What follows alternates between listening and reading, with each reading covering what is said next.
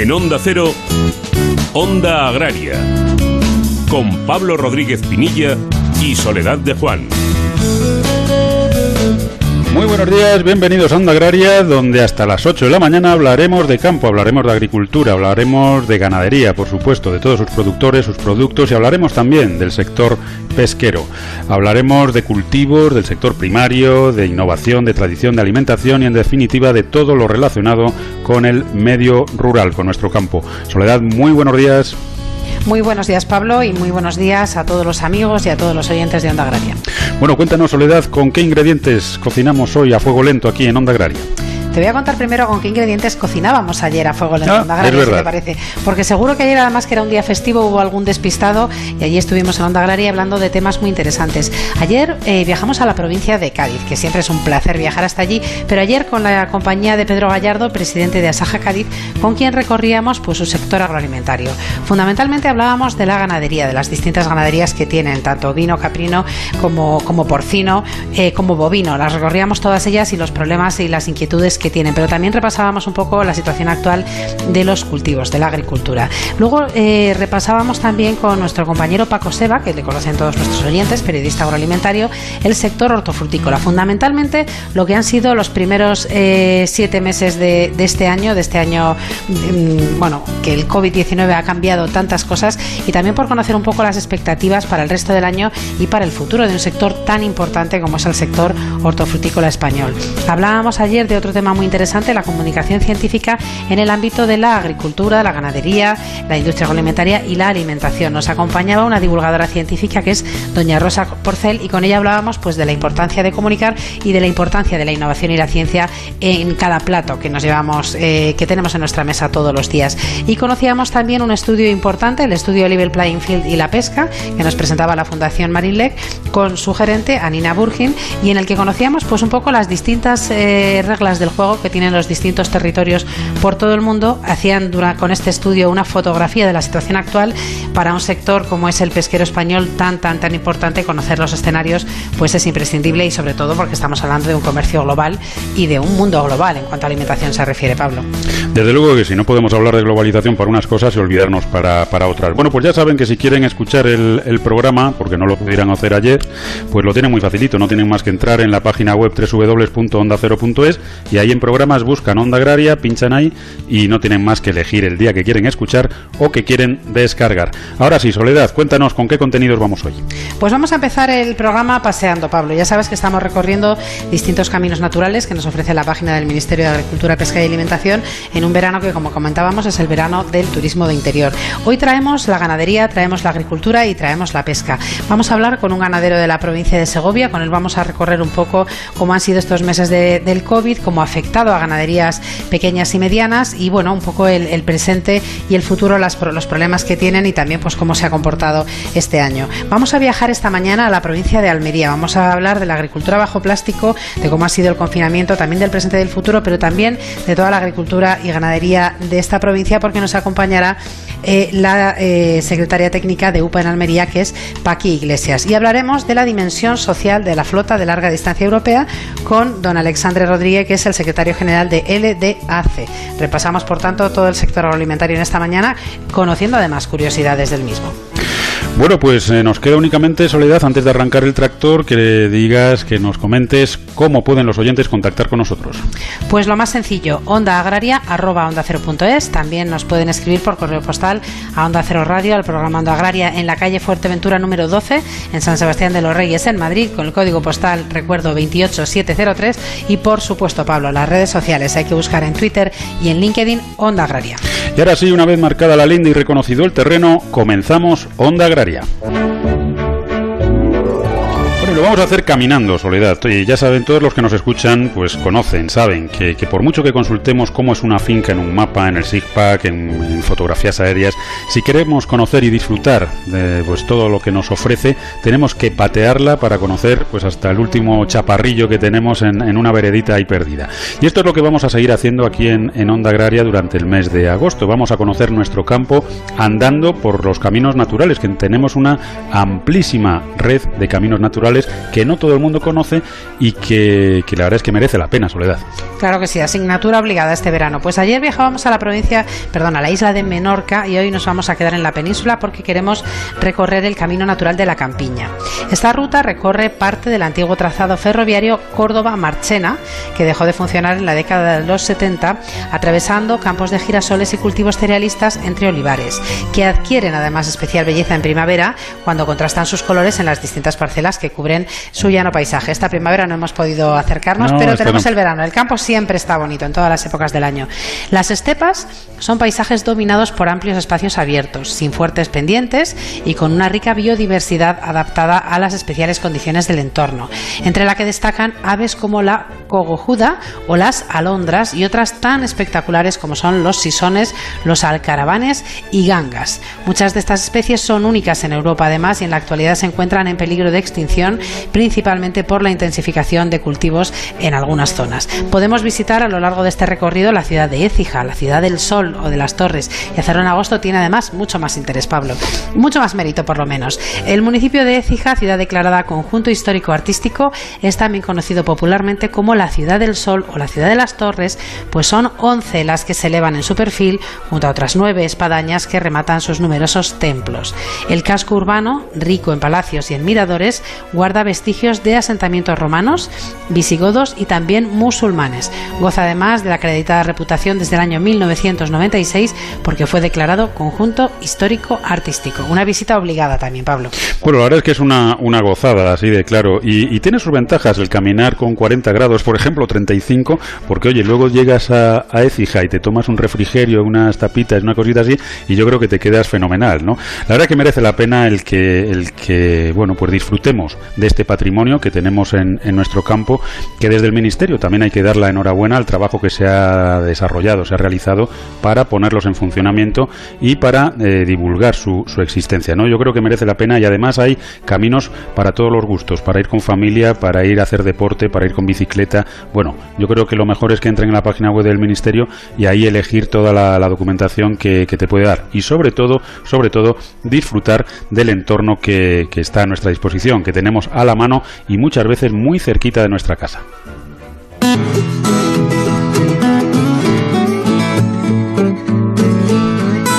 Bueno, y continuamos aquí en, en, Onda Agraria y ahora vamos a hablar con, con, una persona que sabe mucho del sector, entre otras cuestiones, porque es agricultor, porque es ganadero porque vive en un pueblo y sobre todo también porque es ingeniero agrónomo. Entonces tenemos ante nosotros pues una persona que tiene unas miras del sector pues muy amplias, muy variadas y yo creo que son sus comentarios siempre son muy útiles. Hablamos de César García, que ya le conocen ustedes, ha estado con nosotros en, más ocasiones y, ahí no tenemos más que saludarle. César, muy buenos días y como siempre bienvenido a Onda Agraria.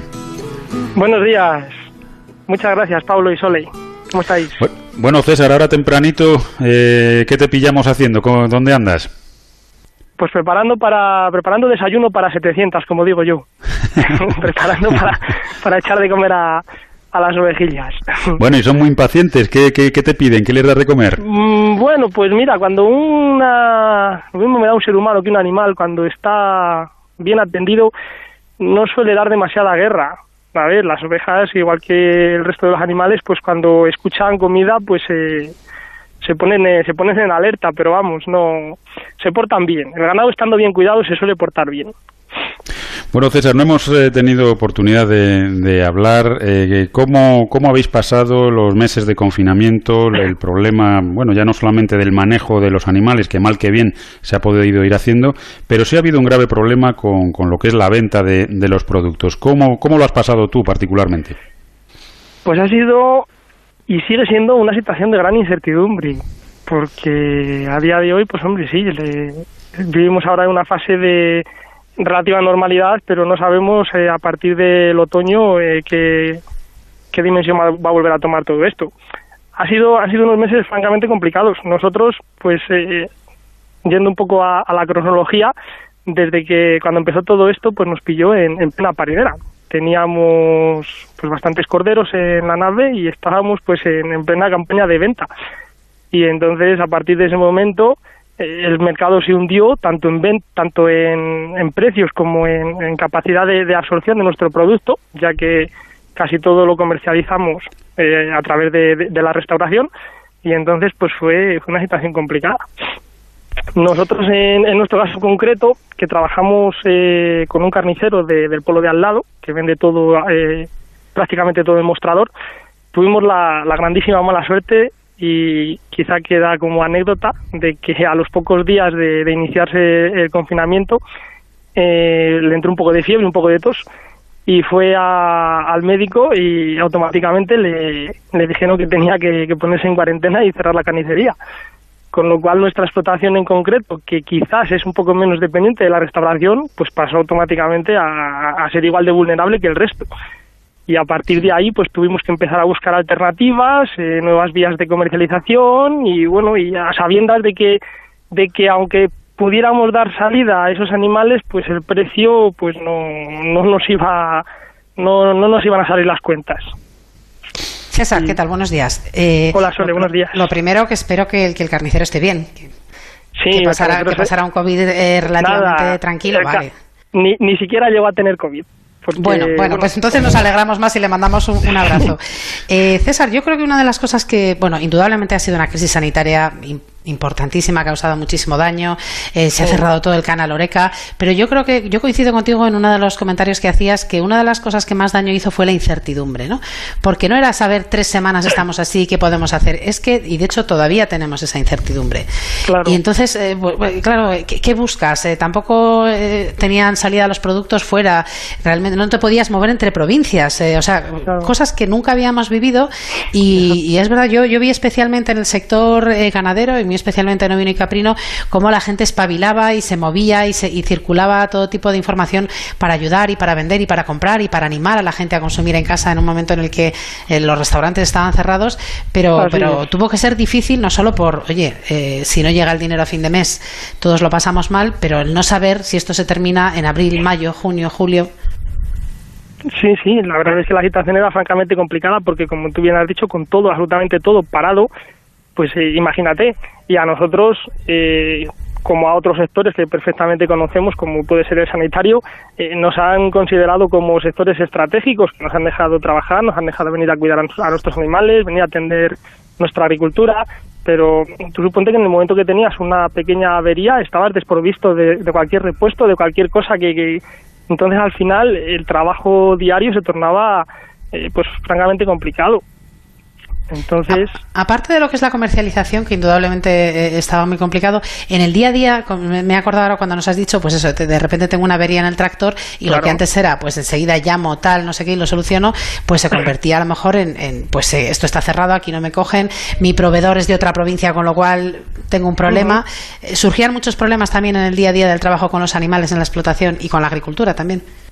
Hombre, en lo que es el aspecto, el aspecto, ay, perdona, el aspecto técnico del manejo de, la explotación, no. Pero, pero claro, la, la cuestión llegaba a la hora de, tener que sacar ese género, porque nosotros que nos dedicamos, por ejemplo, a, tanto a la agricultura como a la ganadería, tú tienes tu cosecha de trigo guardada en la nave y si las condiciones de la nave son, las, son, son buenas, ese grano no se te estropea, ese producto no es perecedero. Pero tú suponte en, en, el caso de los animales que los animales tienen que seguir comiendo, los animales siguen creciendo y los animales lo que hoy vale su, su precio, eh, mañana se, se deprecia porque ya tiene otro tamaño y el mercado ya no puede absorberlo. Entonces, la, la, situación complicada era esa, era el tema de, de, que la cadena alimentaria no, no se detuviera eh, y, de que nosotros aquí en la explotación, pues eh, nuestro trabajo no, no fuera en vano. Ya, llevas años, eh, César, poniendo en marcha pues agricultura de conservación con laboreo mínimo y con una serie de, de bueno pues actividades que, que, ya tienes que tener los, los criterios suficientes como para ver cómo está funcionando. ¿Estás contento con los resultados que se obtienen? ¿Crees que realmente es la alternativa a seguir? Yo, bajo mi punto de vista, sí. Llevamos tres años eh, con el sistema y, esta sementera que vamos a, a empezar ahora va a ser la cuarta. Y los parámetros tanto físicos como químicos como biológicos del suelo pues se están comportando de una manera excepcional. Nos está permitiendo eh, ajustar mucho mejor las dosis de abonado que incluso estamos empezando a reducirlas o incluso eliminarlas. Y estamos viendo que, que el suelo es un ser vivo y que gracias a, las técnicas de agricultura de conservación eh, esa vida pues se, le mantiene, ¿no? Y donde hay vida se puede producir vida. Entonces, eh, la experiencia que, tengo de estos tres años es, es, muy buena y me gustaría pues intentar difundir todo lo que se, todo lo que se está aprendiendo en mi explotación porque pienso que puede que puede ser bueno para la, para la sociedad en su, en su conjunto. César, cuéntanos, para aquellos oyentes que no lo conozcan, ¿qué es la agricultura de conservación? Bueno, pues la agricultura de conservación consiste en una serie de técnicas que fundamentalmente se resumen en dejar de labrar la tierra.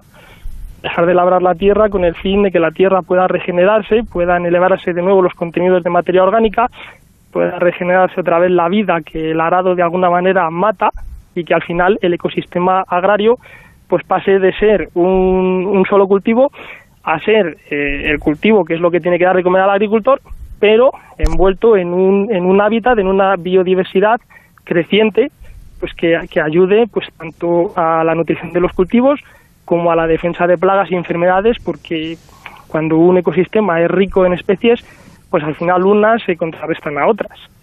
Y entonces eh, nosotros la mira que nos llevamos es esa, intentar eh, a través de la agricultura de conservación pues eh, eliminar insumos, tanto desde el punto de vista nutricional, eh, disminuyendo la, carga de, nutrientes, de abonos, y por otro lado también disminuyendo la carga de, productos fitosanitarios, yendo a producciones eh, mucho más integradas. Sí, la verdad es que además tiene gran importancia en un país como el nuestro, ¿no? Donde también pues la erosión es muy importante y donde la agricultura de conservación pues está siendo cada vez más adaptada por los profesionales del campo. Indudablemente hay quien quiere practicar otro tipo de agricultura, pero bueno, que yo creo que hasta, hasta hace, yo que sé, 10 años, eh, la verdad es que era bastante desconocida, a pesar de, que ya, bueno, estaba muy implantada en muchas zonas. Y sigue, y sigue siendo desconocida porque eh, hay zonas, pues, como la mía, por ejemplo, que es la, que, la, más cercana que se me ocurre, donde la gente no termina de asimilar estas cuestiones. Eh, no termina de darse cuenta de que tener un suelo rico en materia orgánica eh, pues significa tener un reservorio de agua que en momentos de sequía pues pueda sacarte del, atolladero, ¿no? Por, ponerte un ejemplo de, muchos más que, te podría poner. Pero claro, la gente, eh, pues yo creo que en lo que no venga un cambio fuerte de, generacional en, en la agricultura, pues los, más experimentados no dan el brazo a torcer para, para cambiar y animarse a practicar estas nuevas técnicas, ¿no?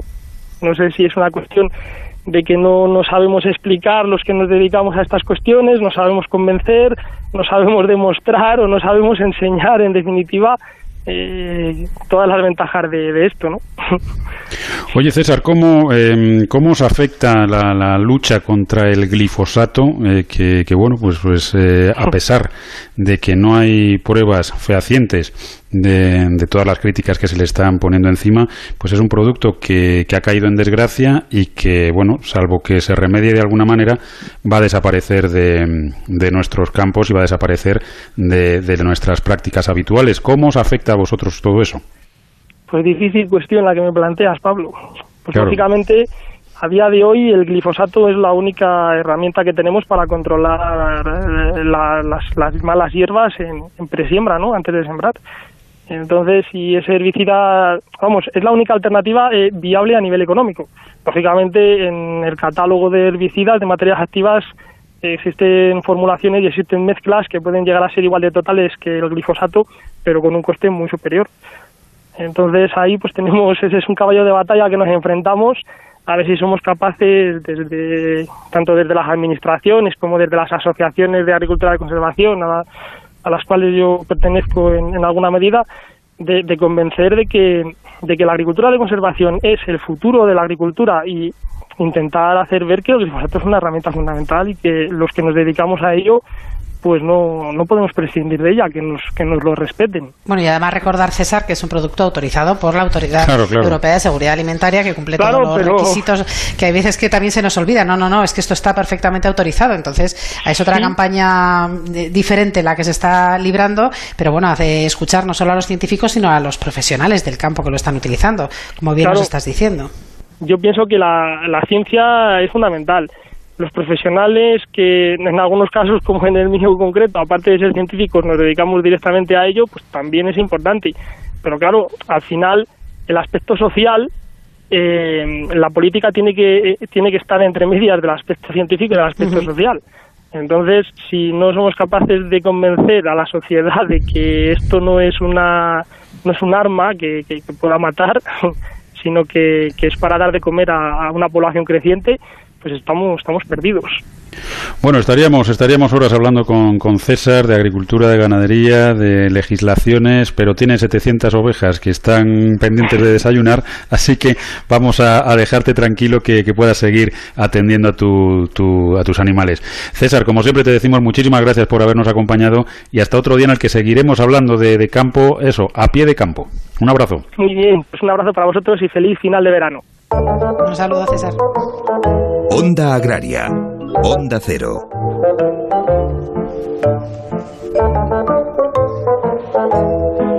Bueno, Soledad, pues la verdad es que es, gratificante, ¿no? Hablar con una persona como, como, César, ¿no? Que aparte de la experiencia que le da, pues los estudios que tiene, tiene toda la experiencia práctica del mundo y la serenidad, ¿no? Para, para transmitirla, ¿no? Yo creo que eso es importante, porque hay veces que sabes mucho, pero no tienes la serenidad para comunicar o para decirlo y pierdes un poco el, el no sé, el criterio, ¿no? Y sin embargo, pues hay personas que tienen esa serenidad y llegan, llegan mucho mejor. Y que tenía que dar de desayunar. Ah, eso por supuesto que nosotros entramos en colapso con sí, sí, sí, sí, O sea que Eso está, está, claro, 700 ovejas que quieren comer son muchas ovejas. Bueno, continuamos, nos quedamos en cierto modo en el campo Soledad porque eh, las hierbas aromáticas eh, se ha descubierto que tienen una función muy importante que va mucho más allá de la mera cuestión organoléptica. Pues sí, además de aportar personalidad a nuestros platos, ofrecen un buen complemento a la comida y numerosos beneficios para nuestra salud. Todas producen efectos beneficiosos en el sistema digestivo y en el metabolismo, siempre y cuando se usen adecuadamente, esto hay que subrayarlo, y por esta razón es conveniente repasar pues algunas de ellas y hoy aprovechamos que tenemos este huequito para hacerlo. Vamos a empezar por la albahaca. Se lleva muy bien con pastas, con huevos, con ensaladas, con pollo o con conejo y con verduras como la berenjena y el calabacín. Una característica a destacar es, por ejemplo, que a diferencia de otras hierbas aromáticas no admite la congelación. Tenemos también el cilantro, que es una de las especias más consumidas en todo el mundo gracias a ser un ingrediente esencial en el preparado del curry o del guacamole. Es ideal para guisos y para verduras cocinadas o en vinagre. Y además el cilantro puede encontrarse en todos los formatos, en fresco, en grano seco y también el polvo. El laurel, que te encanta, Pablo, una de las pocas plantas aromáticas cuyo aroma se intensifica cuando está seca. Este hecho la convierte en perfecta para los estofados, para los marinados, para los escabeches, para las sopas, así también como para la cocción del marisco. Hay que tener cuidado con retirarlo después de la cocción porque su sabor se desprende lentamente y puede alterar el sabor de todo el plato en unas horas. Otra que te gusta, el comino, una planta aromática habitual de las dietas árabes y también de las dietas asiáticas. Resiste altas temperaturas de cocción, por lo que es frecuente encontrarlo acompañando estofados de carne, de legumbres, de hortalizas y condimentando quesos cremosos, ensaladas, arroces, salsas picantes o tartas de frutas. Es decir, que lo encontramos en todas partes. una, una curiosidad, su recolección llega con el comienzo del verano y se le conocen propiedades digestivas y antimicrobianas. Bueno, la verdad es que las, hierbas aromáticas son fundamentales en la, como estamos viendo, en la medicina natural también, pero en la cocina. Lo que sí es verdad es que es importantísimo, Soledad, la medida justa, porque como te pases un pelín con las hierbas aromáticas y todos estos condimentos, al final te cargas el guiso, la ensalada o lo que estés haciendo. Es importantísimo, por ejemplo, ahora que estoy viendo aquí el, el clavo, ¿no? El clavo a mí me encanta, pero el clavo, como te pases un poco, el guiso, lo que estés haciendo, solo sabe a clavo. Y hombre, pues tampoco se trata de eso, ¿no? Y nos vamos, Soledad, ahora si quieres a tomar un café. Yo no lo voy a tomar con hierbas aromáticas, yo lo voy a tomar con un poquito de, azúcar, muy poquito porque me gusta más bien amargo. Y, tú lo que quieras. Y en un minutito volvemos aquí en Onda Agraria. Tranquitenso. Es tomar un café con vistas a los pueblos más bonitos de España y temblar ante el ataque de un fiero Tyrannosaurus Rex. Tranquitenso es Teruel, ahora más que nunca. Cuando confías en Securitas Direct, cuentas con protección total, dentro y fuera de casa, con miles de profesionales de seguridad especializados en situaciones de robo y emergencia, con la compañía de alarmas en la que más personas confían, la más recomendada y los clientes más satisfechos. Securitas Direct, expertos en seguridad. Llama ahora al 945 45 45 o calcula online en securitasdirect.es. Si es que ya lo digo yo siempre, dúchate que sale económico, pero eso sí, hazlo en un plato de ducha de Duchamanía. Hazme caso, ¿no ves que una bañera tiene más peligro que meter los dedos en un enchufe? Y mira que son bonitos los platos de ducha de Duchamanía. Oye, con suelo antideslizante, sus mamparas, para entrar a vivir, pues eso, dúchate que sale económico y llama a Duchamanía, que no me enteré yo que no lo haces. En Madrid, Paseo del Molino 6, 91 468 4907 y duchamanía.es. Siente una seguridad total en tu hogar. Ven a Muebles Adama y descubre los tejidos AquaClean. Con la tecnología AquaClean Safe Front, que protege contra virus y bacterias, reduciendo eficazmente su actividad y limitando su penetración en el tejido. Además, posee dos certificaciones ISO. Disfruta del relax de tu sofá con la seguridad de los tejidos AquaClean. Limpio por fuera, limpio por dentro. Disponibles en mueblesadama.com y en General Ricardo 190. Juan Ramón Lucas. ¿Cómo hacer una radio plural? ¿Cómo manejar la opinión y la información? ¿Cómo se puede innovar en la radio? El mundo tiene preguntas. Sé tú la respuesta. Inscríbete en el máster de radio de Onda Cero y la Universidad Nebrija. Entra en nebrija.com. Nos vemos en Universidad Nebrija. Pablo Rodríguez Pinilla y Soledad de Juan. Onda Agraria.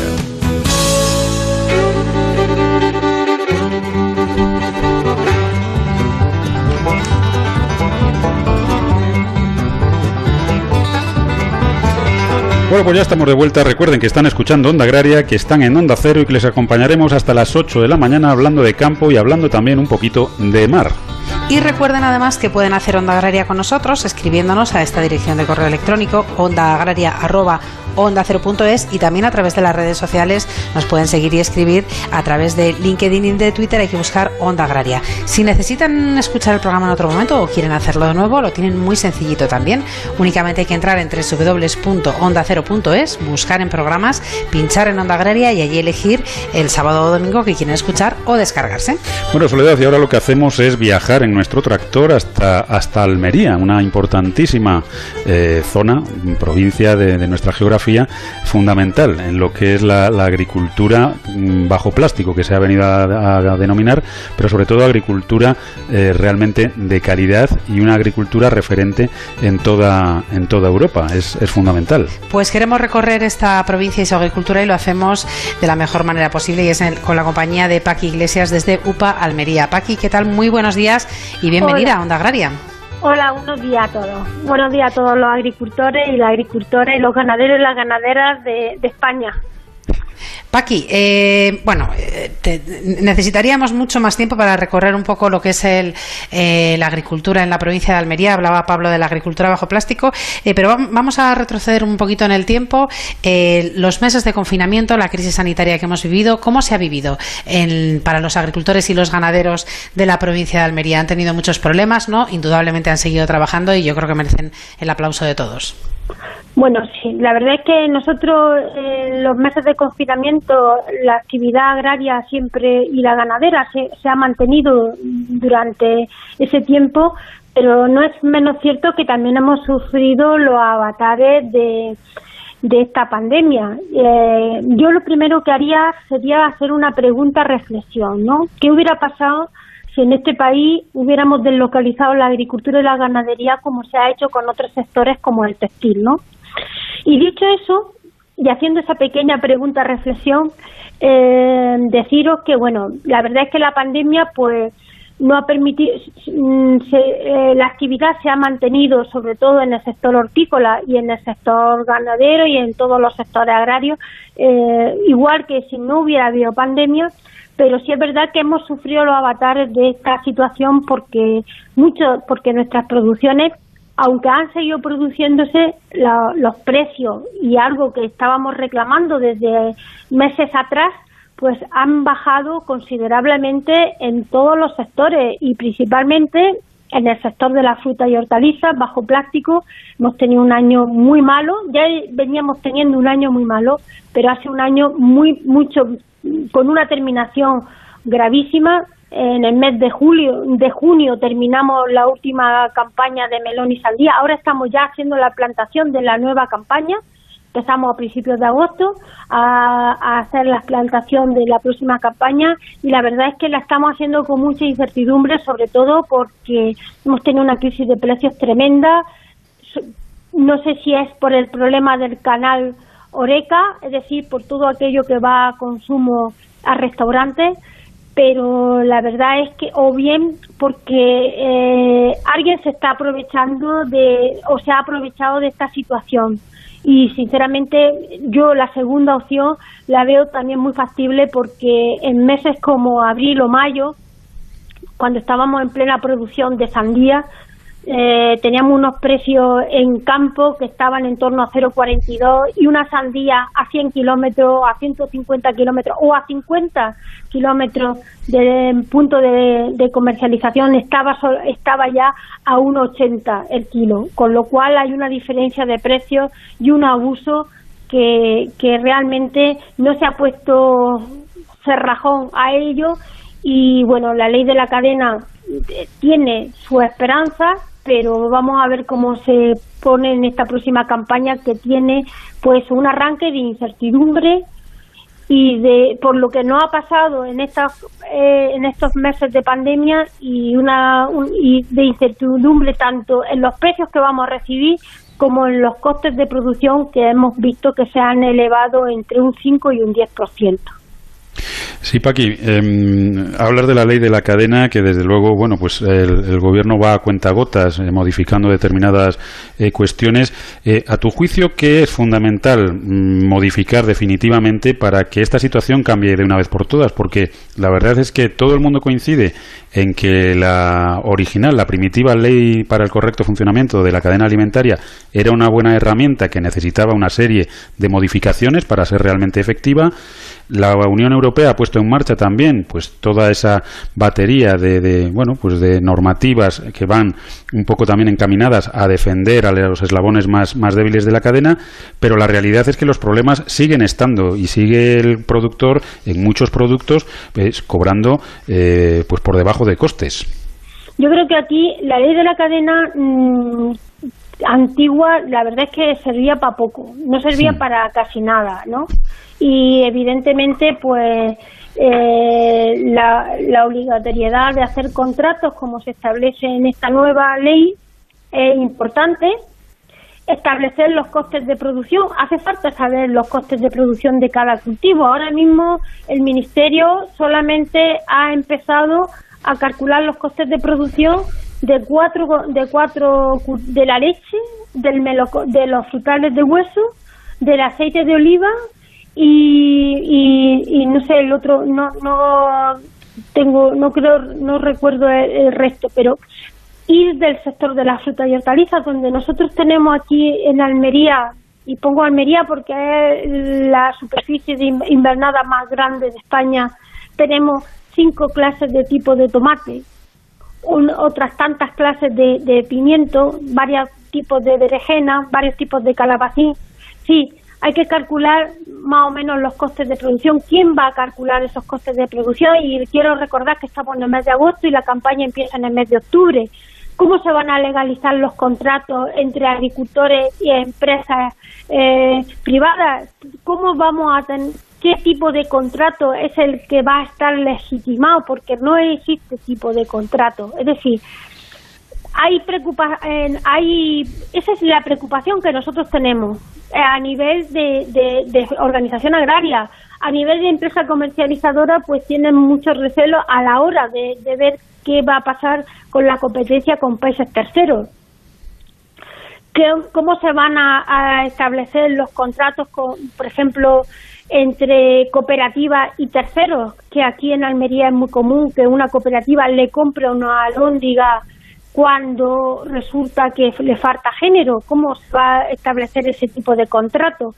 en fin, creo que, que, que es un melón que tendría tenía que abrirse porque es verdad que esto tenía que abrirse ya de una vez por todas porque no podemos mantener ser tan sostenibles como somos en la provincia de Almería y no porque lo hagamos muy bien de lo hagamos muy bien pero casi nos, nos rayamos la, la perfección en la producción en ahorro de agua, en consumo, no utilizamos energías eh, fósiles, hacemos una agricultura que está, que como mínimo es una agricultura muy eh, eh, que está dentro de todos los parámetros de respeto con el medio ambiente, todo es integrada y la que no es integrada es ecológica pero eso esa esa productividad tiene que ir ligada a hacer, esa sostenibilidad tiene que ir ligada a la rentabilidad. Y nosotros para tener rentabilidad necesitamos que se nos diga que se nos establezca o se nos o que nos se nos dé la posibilidad de poder establecer los costes de producción los, o que tengamos un contrato homologado que tengamos algo que esta ley se olvida y es que necesitamos un mediador porque yo puedo decir que en mi contrato que la primera la voy a vender a 0,70, por ejemplo, pero si me consideran que toda mi producción es de segunda, ¿dónde se me queda a mí ese contrato de 0,70? ¿Dónde voy a poder yo decir, oiga usted, que esto que me están, ese contrato está incumpliéndose? Eh, no sé si me explico. Sí, Estas son una incertidumbre que son de andar por casa, pero que son las más importantes porque para andar por casa se necesita eso para que esto funcione. No, simplemente es una situación, es una eh, no con medidas elocuentes, sino con medidas eh, de pegar a la, a la tierra, y nunca mejor dicho, porque realmente es cómo se soluciona el problema. Y en, lo que a nosotros nos, nos compete eh, como organización agraria, pues estamos exigiendo eso, es decir, necesitamos un mediador para cuando no se cumplan los contratos. Necesitamos que ese contrato esté legitimado por, por el Ministerio y que, sea de, y que sea de acuerdo con ambas partes, tanto la empresa comercializadora como yo, como yo que soy el primer eslabón y la empresa comercializadora con su con su con su cliente, por supuesto, y así sucesivamente. Y esos contratos no están no hay no existe un contrato ahora mismo en este país colabora, eh, que esté en ningún sitio y que esté homologado. Yo sí lo demando del ministerio, si es el ministerio, y luego también demando de la Consejería de Agricultura las inspecciones para que eso se lleve a cabo y se cumpla a rajatabla, porque realmente esto es un problema de todos. Si el primer eslabón no, no funciona, pues difícilmente funcionará en el resto de eslabones en este engranaje que tenemos en Almería, que es, es una explotación familiar agraria, es decir, la riqueza de Almería no es el invernadero, es el modelo de producción. El modelo de producción es de una explotación familiar que da trabajo a, las, a los integrantes de la familia a uno, dos, tres trabajadores por explotación. Algo pues que, que hace que la riqueza se reparta entre todos y que todos podamos ir hacia adelante. Y simplemente, aunque ya sé que estamos en un mes muy de vacaciones y, que posiblemente, pues bueno, es un mes muy, muy anodino, eh, sí decir que, que que esta, esta actividad y la actividad agraria eh, en esta provincia, nosotros estamos ahora mismo en uno de las rentas per cápita mayores de España. Hace 25, 30 años éramos de las más pobres de España y eso solamente se ha conseguido con esta agricultura intensiva que es una agricultura, pues bueno, una agricultura que, que, que, se ha ido adaptando a los tiempos y yo creo que se ha ido adaptando muy bien porque la flexibilidad de una explotación familiar agraria es muy, es muy amplia. La verdad es que una agricultura yo creo que es reconocida ¿no? Eh, en todos los rincones del mundo, que hay que cuidar. Indudablemente, eh, te comentaba Pablo el tema de la ley de la cadena alimentaria y un, año que ha sido complicado. Pero eh, a nivel general, ¿qué necesita la agricultura bajo plástico de Almería de cara a los próximos dos, tres años? O sea, ¿qué, medidas también necesitaría, pues no sé si a nivel comercial, para, bueno, para seguir triunfando, para seguir saliendo y, y sobre todo para que nuestros agricultores puedan seguir viviendo dignamente y justamente de su trabajo? Pues mira, necesitamos varias cosas. Por supuesto, necesitamos en tener, pues bueno, yo creo que el reconocimiento es importante, yo creo que cada vez mayor, pero necesitamos que, nuestros productos tengan mayor reconocimiento en Europa. Hasta ahora eh, la, la, la situación es que el reconocimiento es secundario y muchas veces cuando hablamos de agricultura de Almería intenta, vemos agricultura bajo plástico, pensamos en algo artificial, cuando realmente eso no es así. Es decir, tenemos que cambiar esa, ese concepto de agricultura artificial por una agricultura que es sostenible, que es natural y que lo único que necesita es una cubierta para producir eh, durante unos meses que, que, no, que no necesitan energía fósil. Y, esa, y primero cambiar el concepto de lo que es la agricultura de Almería, eso nos falta por ahora. Lo segundo nos falta, y nos, ha faltado siempre, y yo creo que estamos en, en el sistema, es unos recursos hídricos adecuados a la situación. Nosotros somos los que menos agua gastamos del resto de España y la que más cara la pagamos. Sí, nosotros hemos pagado hasta un euro por metro cúbico de agua eh, en años de escasez, con lo cual necesitamos unos recursos hídricos que no escatimen los recursos naturales que existen, pero Almería tiene lo necesario para producir y es sol y el mar al lado. Es decir, que tenemos los dos ingredientes para producir agua, agua de calidad para regar y de manera eh, económica, porque se puede hacer con extracciones de, del mar y además con energía solar, con lo cual tenemos una necesidad que se puede cumplir. Lo único que se necesita es la inversión necesaria y la organización necesaria para que eso pueda seguir y no incrementar un coste más como el que ya tenemos en estos momentos por, por los problemas sobre todo del COVID, es decir, los fitosanitarios, los plásticos, eh, los abonos. Necesitamos eh, necesitamos que esos eh, que esos costes pudieran bajar y si suben los costes y los precios siguen bajando pues difícilmente vamos a tener la explotación rentable. Necesitamos también que haya una economía más circular de lo que existe.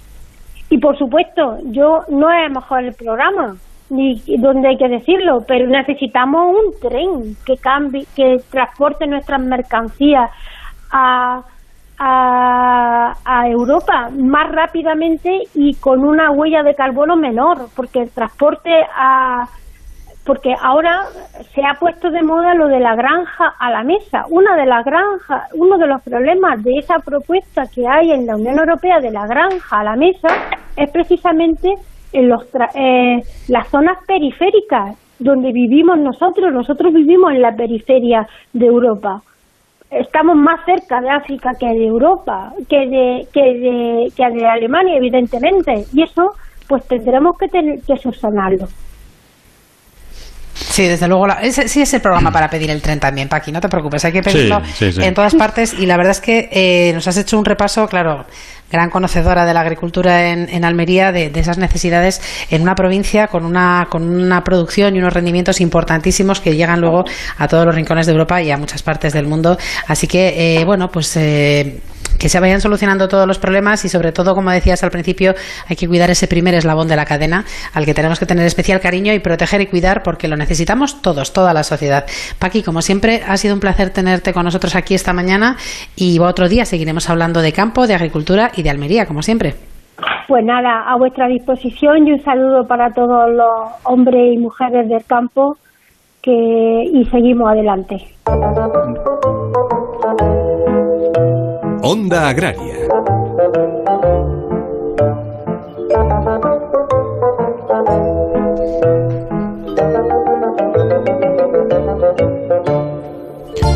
Bueno, son muchas las cuestiones que hay, hay pendientes en el campo español, por supuesto en el, en el almeriense también.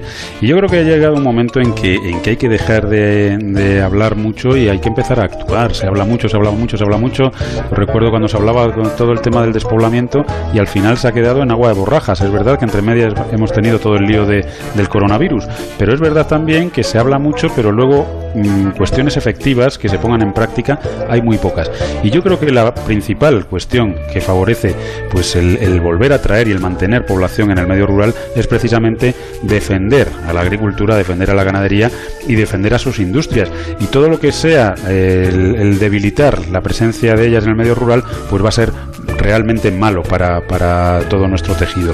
Así que esperemos que dejemos el dejar de hablar ya y empecemos a actuar mm, de la forma más consensuada posible para que sean cuestiones duraderas y estables, pero hay que empezar a actuar. Y, se pasa el tiempo, se pasa el tiempo, como dice un amigo mío que es enólogo, se nos va el vino en catas. Bueno, pues, pues hay que empezar a, tomar medidas ya prácticas. Pero bueno, no dejamos el sector hortícola, Soledad, porque te voy a comentar ahora una, una cuestión que a mí me parece interesante y que la verdad es que no me extraña. Y es que el tomate mejora su sabor y su valor funcional con menos agua de riego.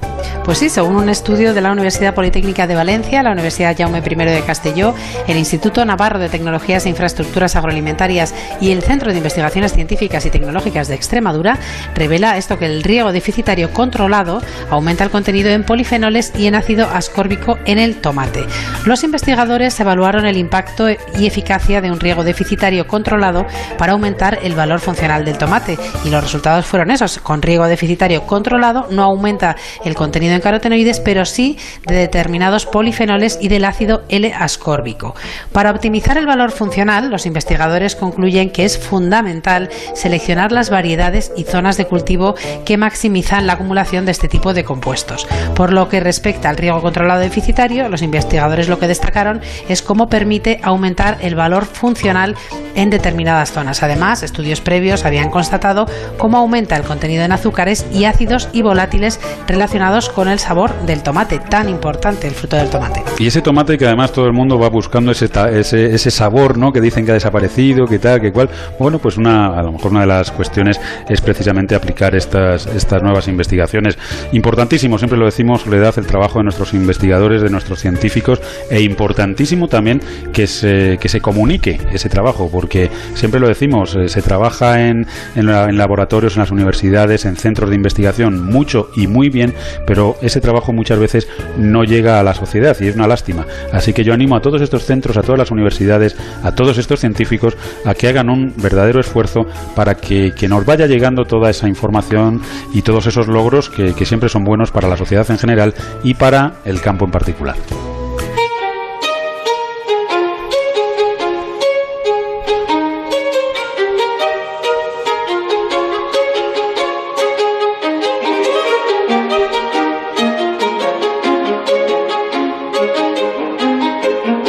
Aquí en, Onda Agraria siempre decimos que hablamos de campo y hablamos de mar. Y ahora llega el momento de, hablar de mar. Vamos a hablar de, y a conocer la dimensión social de la flota de larga distancia europea. Y lo vamos a hacer con Alexandre Rodríguez, que es el secretario general del Consejo Consultivo de Flota de Larga Distancia en Aguas No Comunitarias. Alexandre, muy buenos días, bienvenido a Onda Agraria. Hola, buenos días, gracias por invitarme. Eh, Alexandre, en primer lugar, para, para los oyentes que lo desconozcan, ¿qué es y quién forma parte de este Consejo Consultivo? Sí, pues el Consejo Consultivo de la Flota de Larga Distancia eh, Comunitario Europea eh, básicamente se refiere a, toda la flota que opera en, que faena en aguas fuera de la Unión Europea.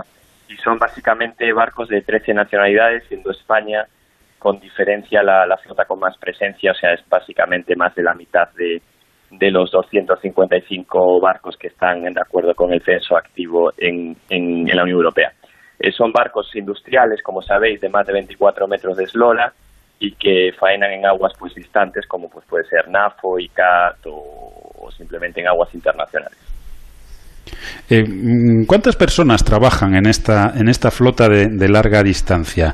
De una forma, en principio, directa, no sé si indirectamente, pues claro, eh, habría muchísimas más, pero de forma directa, que, realmente se pueda decir que forman parte de esa flota. ¿Cuántos más o menos tenemos? Pues sí, mira, eh, realmente lo que se mide aquí a efectos de empleabilidad es un poco lo que le llaman en inglés los FTs, que son como equivalencias de trabajo a tiempo completo. Entonces, en total tenemos unas equivalencias de un total de, de 10.000 trabajadores más o menos en buques industriales de la Unión Europea, con un total de 120.000 días en el mar y un valor que genera esta flota o estos pescadores de, de, casi prácticamente 2.000 millones de euros en, en desembarcos, con lo cual es una flota que es bastante rentable y que tiene unas condiciones de trabajo pues bastante dignas en comparación con otros segmentos más pequeños. Eso íbamos a decir también, Alexandre, porque estamos hablando de, de la Unión Europea en unas determinadas condiciones. Em, ¿Se puede decir que todas las, flotas de, larga distancia operan y, actúan de la misma forma que la europea? ¿O hay, hay distinción según pertenezcan a, uno u otros países? Sí, pues es una pregunta muy, muy acertada porque de hecho una de nuestras preocupaciones es que al operar en alta mar, eh, pues pues obviamente eh, nos juntamos, digamos, flotas de, de, países muy diferentes, tanto europeos como no europeos, y hay una serie de disposiciones de derecho internacional, tanto de la Organización Internacional del Trabajo, que es la principal, eh, con la Convención 188 de, de, pesca marítima, eh, pero también hay otras, otros, otro, otras actividades humanas. Entonces, lo que, lo que queremos señalar es que básicamente la flota europea es, con diferencia, la que tiene unos requisitos, digamos, más estrictos a nivel laboral y que la sostenibilidad de las pesquerías va por ahí también, no solo va por la medioambiental o por la económica.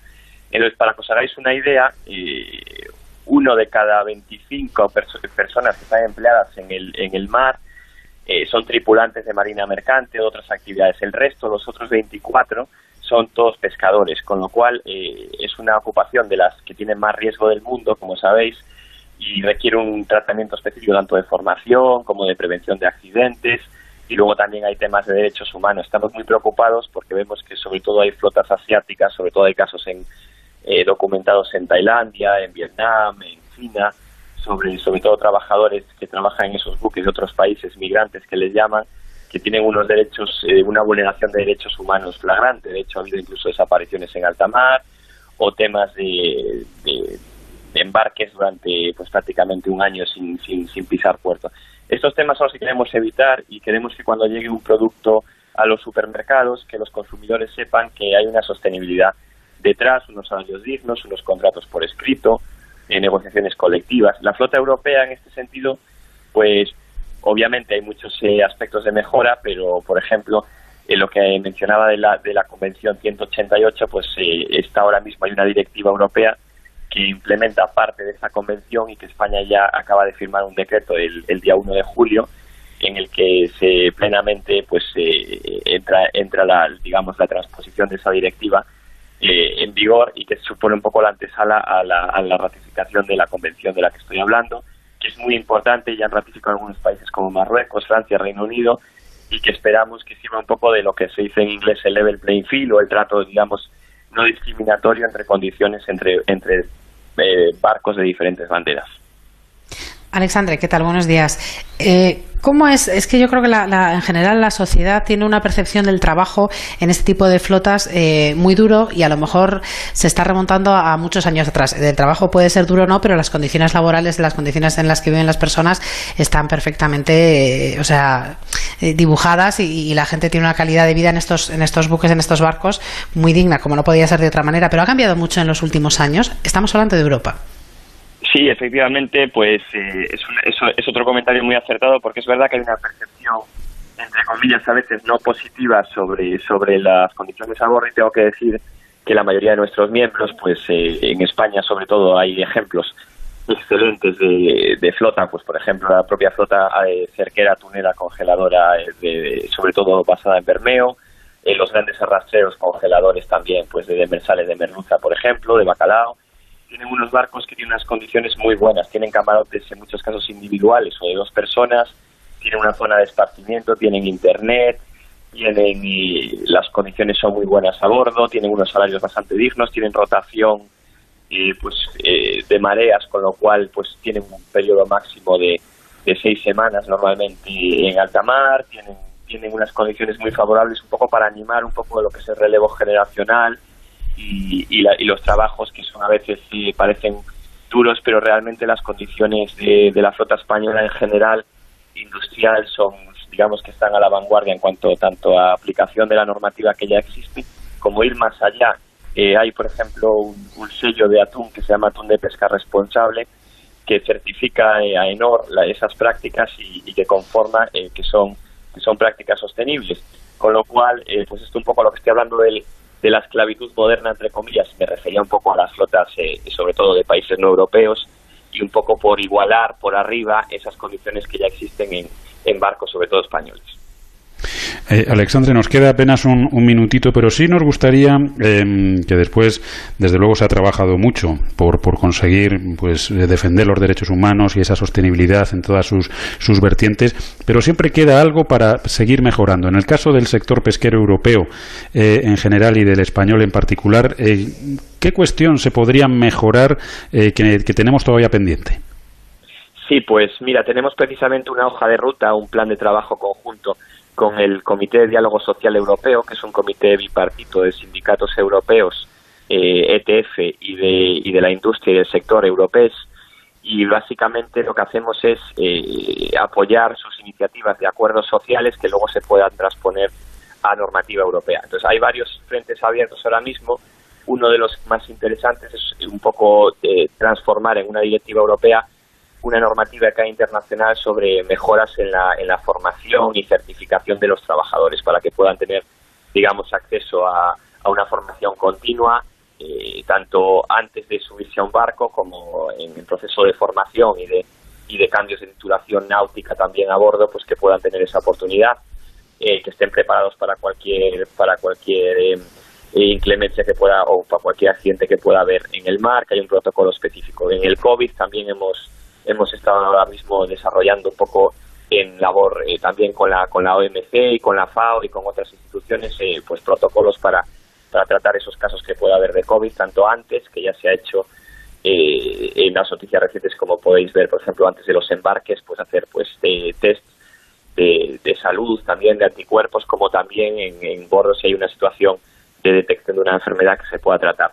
Luego hay muchos otros temas también habría un poco lo de de mejorar la habitabilidad a bordo de los buques, eh, que se pueda ampliar un poco la, la superficie en esos buques destinada a habitabilidad, que no, que no a bodega o a capacidad. Y eso es otro tema en el que estamos trabajando en cuanto a la medición del, de la capacidad. y también después, pues lo que hablaba antes, igualar los derechos en cuanto a negociación colectiva, pues los derechos de los trabajadores de los barcos, pues tanto los nacionales de los países como los extranjeros que trabajan en barcos, por ejemplo, españoles, que deberían tener salvo el tema de seguridad social, porque son normativa específica, los mismos derechos exactamente que, los trabajadores que están en el mismo barco compartiendo pues sus esfuerzos y su trabajo, ¿no? Entonces tenemos una hoja de ruta para el siguiente año que se va a dedicar a estos temas. Mucho trabajo, desde luego, como decíamos, el que se ha realizado y todavía mucho del que el que queda, pero bueno, vamos con, con paso firme consiguiéndolo. Alexandre Rodríguez, secretario general del Consejo Consultivo de Flota de Larga Distancia, muchísimas gracias por habernos acompañado, muchas gracias por ese trabajo que desarrollan y, y hasta otro día en el que seguiremos dando pasos en esa hoja de ruta. A vosotros y un saludo a todas las gentes del mar.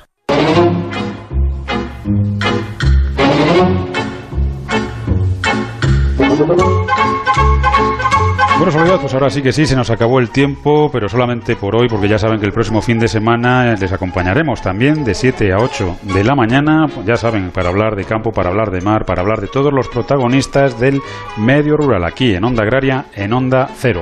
Nacho García estuvo en el control técnico a los mandos de la cosechadora. Soledad, que pases un buen domingo y hasta el próximo sábado.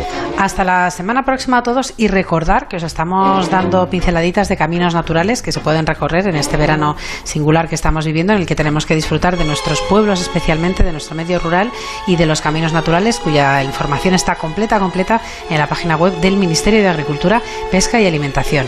Y además yo ya he puesto a pedir, Soledad, lo que sí le pido a nuestros oyentes es que se hagan con una pequeña guía de flora, de fauna, eh, que yo creo que es muy interesante para poquito a poco, sin darnos el atracón, porque es complicado, pues el, el ir conociendo mejor todo nuestro medio rural, porque yo creo que una cosa va detrás de la otra, ¿no? Al final, en función de esa flora hay una cocina, ¿no? Hay una gastronomía de la zona y se cocinan unas determinadas cuestiones. Yo creo que es importante. Hay magníficas guías en el mercado de bolsillo, más amplias, más tal, y yo les recomiendo que desde luego lo, se, lo, se lo regalen este verano para disfrutar de esos caminos naturales.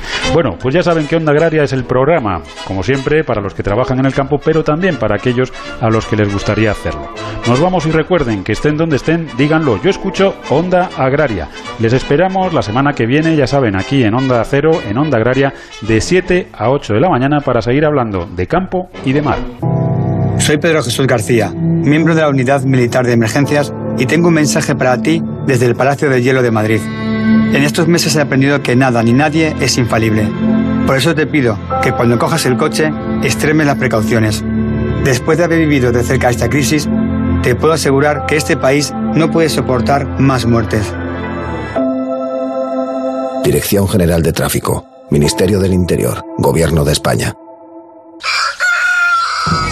Cuidas de tu granja lo mejor posible. Sin embargo, un apagón o un fallo mecánico podría echarlo todo a perder.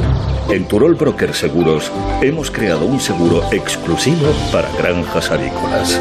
Llámanos sin compromiso al 655-946-856 o entra en nuestra página web www.turolbroker.com. Vive seguro. Pablo Rodríguez Pinilla y Soledad de Juan. Onda Agraria.